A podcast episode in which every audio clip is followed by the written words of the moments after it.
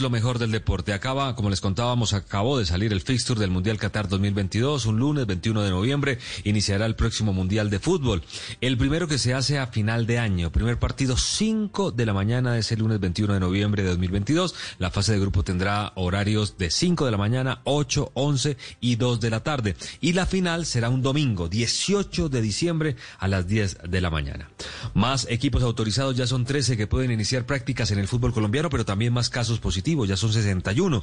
Le sumamos 6 de Orso Marzo y 2 de Cortuluá de último momento. Recordemos que incluye equipos de la B que son los más contaminados como Barranquilla Fútbol Club, Orso Marzo, Bogotá Fútbol Club.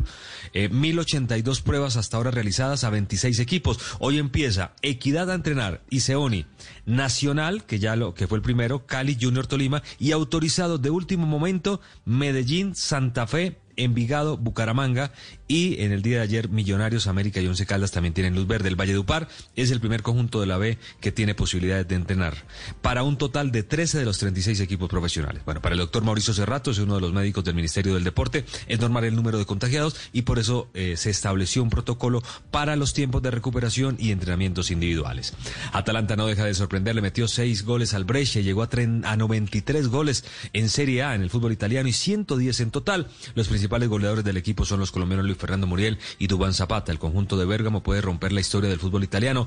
Ya sus números en ataque son de campeón. Luego del 6-2 ante el Brecha, con un golazo de Dubán Zapata de Palomita, que fue el 16 de su campaña, la Gaceta de los Sport publica un informe con el título Atalanta, el objetivo y la cooperativa soñada. Bayer y Napoli de Sarri son los objetivos. En la foto aparece Dubán Zapata, no jugó por el accidente casero, Luis Fernando Muriel, que es el máximo anotador con 17 tantos. ¿Por qué nombra al Napoli de Sarri?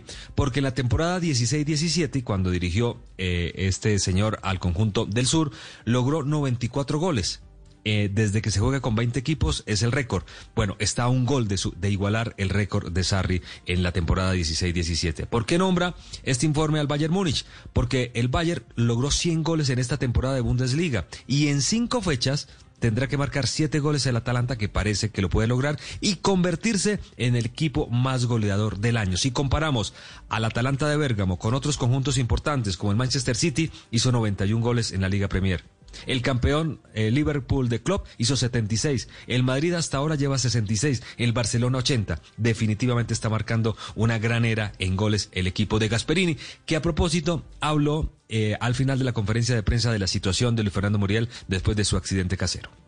Muriel, eh, vedi, è una cosa, è un imprevisto incredibile, no? Eh, ragazzi, ma gli è andata bene, noi abbiamo una capocciata che poteva stare, poteva stare secco, eh? si è spaccato dietro eh, la nuca, è scivolato all'indietro, ha picchiato a testata forte, eh, insomma... Eh, que fue un accidente increíble lo que le sucedió, que se pegó en la cabeza, que ya hoy está entrenando, pero que pudo haberse incluso eh, muerto el delantero colombiano después de este golpe. Bueno, Juan Fernando Quintero tuvo que salir a decir que no va para ninguna parte en busca de dinero, que se queda en River y que tiene contrato hasta 2022. Hubo un rumor muy fuerte, su marcha al fútbol de Qatar, el jugador de, Selección Colombia, además tuvo un par de cruces también en redes sociales. Un seguidor en Instagram que le escribió lo siguiente, qué pecho frío, al final te vas a Qatar, pudo más la plata que la gloria, lamentable, después de todo sí tenía esa serrín en la cabeza. A lo que Quintero contestó, ya la gloria la gané amigo, y con la serrín hice la madera para poner mis trofeos. Abrazo.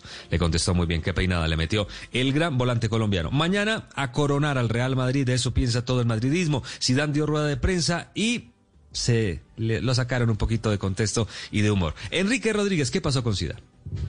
Buenos días, Tito. Sí, esa rueda de prensa tendría que haber sido esa de las previas a los partidos donde el Real Madrid se va a proclamar campeón.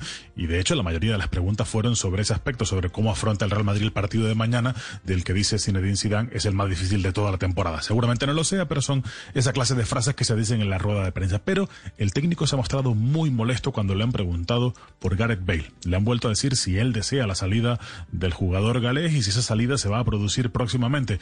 Ha dicho que estaba harto de que le hiciesen ya esa misma pregunta, lo ha particularizado además en ese periodista. Y al responder se ha referido a Gail, a Bale, pero también a James Rodríguez, hablando de esta manera. Nosotros estamos unidos y, lo que queremos, pensamos lo mismo, exactamente lo mismo. Él, Garrett, James eh, y todos que estamos aquí pensamos lo mismo, queremos lo mismo nosotros.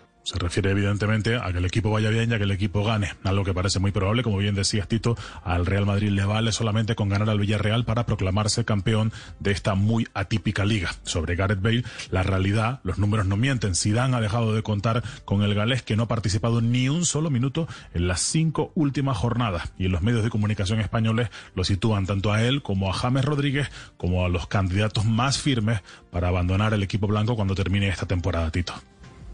Bueno, los dos que no han podido adaptarse a la disciplina de Zidane James y, el gran jugador Bale. Bueno, hoy puede salir Enrique también campeón en Portugal el Porto de la Primera Liga. Solo necesita igualar ante Sporting de Lisboa y dejará sin opciones al Benfica. Allí juegan Luis Díaz y Mateo Uribe, que serían eh, los primeros títulos para este par de colombianos. Y el mercado del fútbol inglés se abre el 25 de julio hasta el 5 de octubre.